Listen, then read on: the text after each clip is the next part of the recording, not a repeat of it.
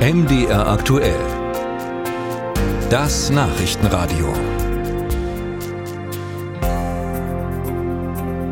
Drei Parteien sind beteiligt an der Koalition der Bundesregierung, aber das Klima ist nicht gut in der Ampel. Das zeigt sich in den immer wieder aufbrechenden Streits, vor allem zwischen FDP und Grünen.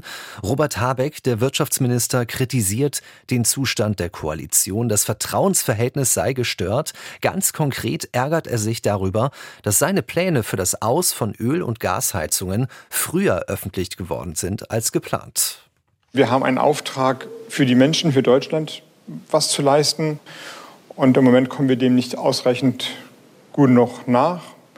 Und das ist aber der Sinn von Regierung, dass man dem nachkommt. Wie ist der Zustand der Bundesregierung und wo bleibt eigentlich Kanzler Olaf Scholz? Fragen wir Tina Hildebrandt von der Wochenzeitung Die Zeit. Sie leitet dort das Politikressort. Hallo, Frau Hildebrandt. Hallo. Wir sprechen ja ganz schnell von Streit, von Konflikten, aber wie bewerten Sie den Zustand der Koalition? Ist sie zerstritten? Naja, es ist, glaube ich, an, an diesem äh, Beispiel, über das wir gerade reden, der Gesetzentwurf zum Einbau der Öl- und Gasheizung, zeigt sich einfach, dass die Koalitionspartner unterschiedliche Prioritäten haben.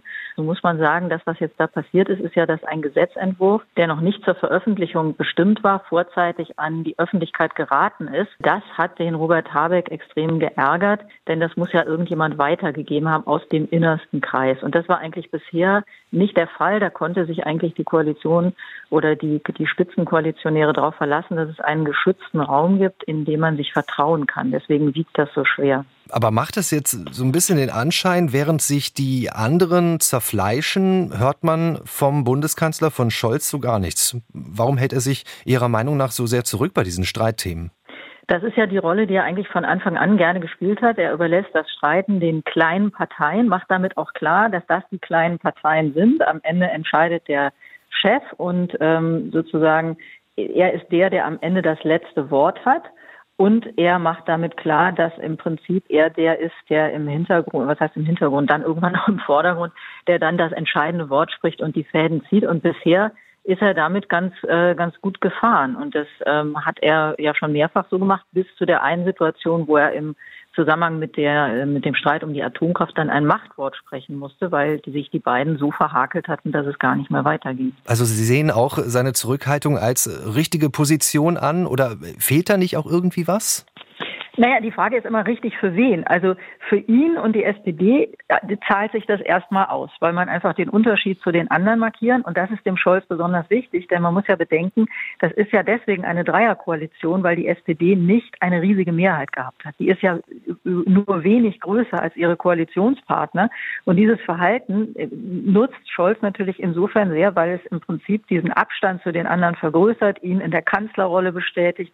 Und das ist ihm sehr wichtig. Es ist auch nicht die Aufgabe des Kanzlers, Konflikte sozusagen im Verfahren abzuräumen. Dafür hat er seine Leute, dafür haben auch ähm, die Grünen und die FDP ihre Leute. Da gibt es einen kleinen Kreis, der das äh, vorbereitet.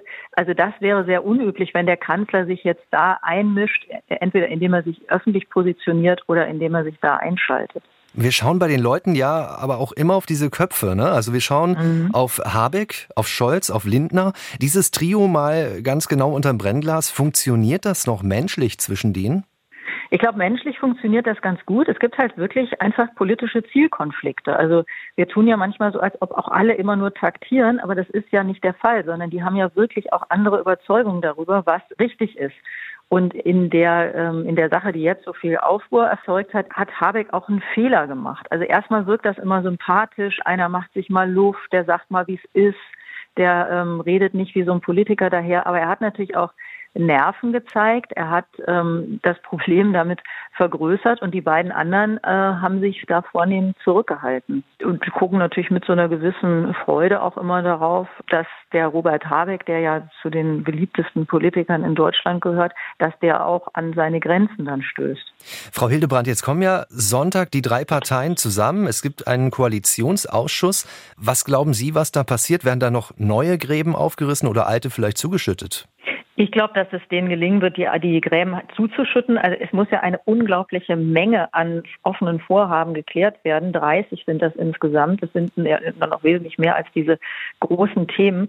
Ich glaube aber, dass das Gelingen wird, weil es gelingen muss, weil sich ja alle immer wieder sagen, dass es zu dieser Koalition keine Alternative gibt. Das ist das, was eigentlich alle der Beteiligten glauben. Insofern glaube ich, das wird eine sehr lange Sitzung werden. Ähm, das wird sich vorher jetzt noch alles aufbauen. Ich rechne aber damit, dass die Koalition alles versuchen wird, um dann diese Sitzung zu nutzen, um zu sagen, wir haben uns jetzt wieder eingerenkt sozusagen und es sind jetzt alle Probleme gut sortiert. Schon mal der Ausblick auf die Gespräche am Wochenende von Tina Hildebrand, verantwortlich für das Politikressort bei der Wochenzeitung Die Zeit.